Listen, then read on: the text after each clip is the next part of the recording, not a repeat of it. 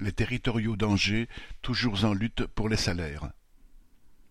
Depuis le lundi 13 mars, la collecte des déchets dans l'agglomération d'Angers est paralysée par le blocage de Biopôle, où les ordures sont normalement rapportées et triées.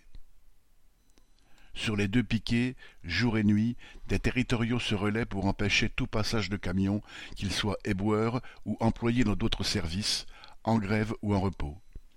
C'est une protestation contre les 64 ans, mais surtout contre les bas salaires, dans le prolongement de multiples actions démarrées à l'automne. Au fil des jours, les poubelles ont commencé à s'accumuler dans les rues d'Angers, donc le mouvement se voit et se sent.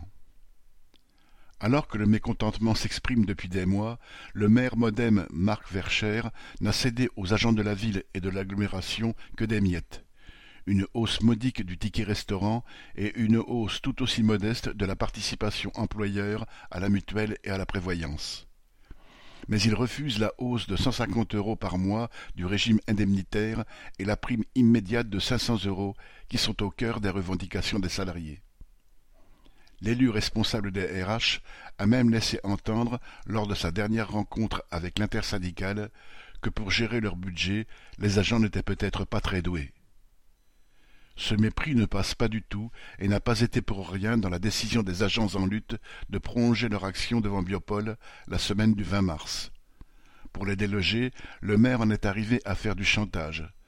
Un syndicaliste était convoqué au tribunal mardi 21, menacé de milliers d'euros d'amende si le blocage n'était pas levé rapidement.